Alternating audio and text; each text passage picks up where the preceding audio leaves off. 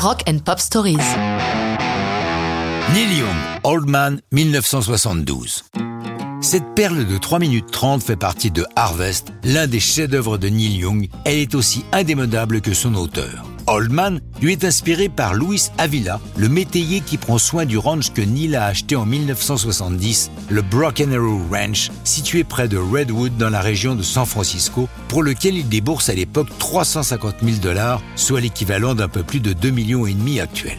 Avila l'emmène en jeep faire le tour de la propriété et les deux hommes discutent en route. Le métayer s'étonne quand même que ce chevelu de 25 ans puisse s'offrir un tel endroit et lui pose la question, à laquelle Neil lui répond Just lucky, Louis, just real lucky. Ce qui plonge Avila dans la perplexité. Après cette rencontre et l'amitié qui naît entre eux, Young écrit Old dans laquelle il compare la vie d'un homme âgé avec celle d'un plus jeune, insistant sur leurs envies et leurs besoins communs.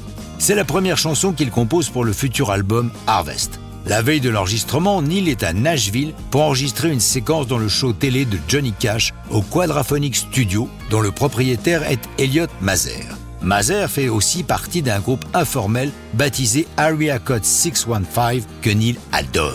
Il lui demande s'il peut enregistrer chez lui le lendemain, 6 février 1971, et non seulement Elliot met le studio à sa disposition, mais lui fournit aussi d'excellents musiciens locaux. Le batteur, Kenny Butchway, ne peut oublier cette séance, car Young lui demande de ne pas utiliser la pédale Charleston et de ne se servir que de sa main gauche. Le batteur trouve l'idée saugrenue, mais pour être sûr de respecter cette demande, il joue en s'asseyant sur sa main droite. Comme Linda Ronstadt et James Taylor étaient aussi présents pour l'émission de télé, Young leur demande s'ils veulent bien venir faire des chœurs sur la chanson. Ronstadt raconte je ne sais pas vraiment pourquoi Neil voulait que l'on vienne, sans doute juste parce qu'on était là.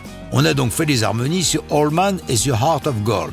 J'étais très heureuse avec le sentiment de faire partie de quelque chose de merveilleux.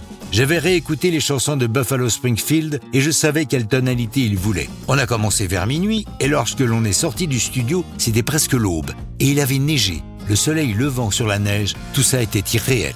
James Taylor, lui, comme indiqué sur l'album, joue de la guitare banjo, soit un banjo à six cordes accordé comme une guitare. Sorti en single le 17 avril 72, Old Man ne se classe que 31e aux USA, ce dont Young se fout un peu. D'autant que sa chanson, tout comme l'album Harvest, sont des classiques absolus, impérissables, et ça, c'est une bien belle histoire de rock'n'roll.